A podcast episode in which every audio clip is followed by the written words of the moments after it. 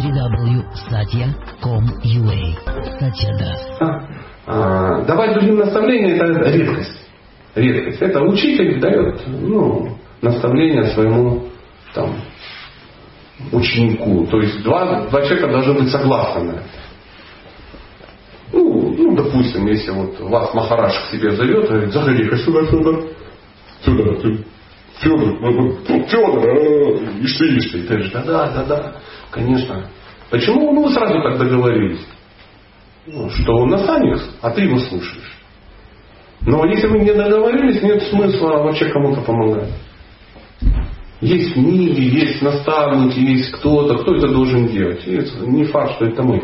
Э, огромная проблема, потому что мы не знаем закона правила давания наставлений. А оно очень несложно. Я сейчас вот такую версию озвучу, что должно соблюдено быть три, три условия. Первое. Вы должны быть авторитетным. То есть человек должен хотеть вас слушать.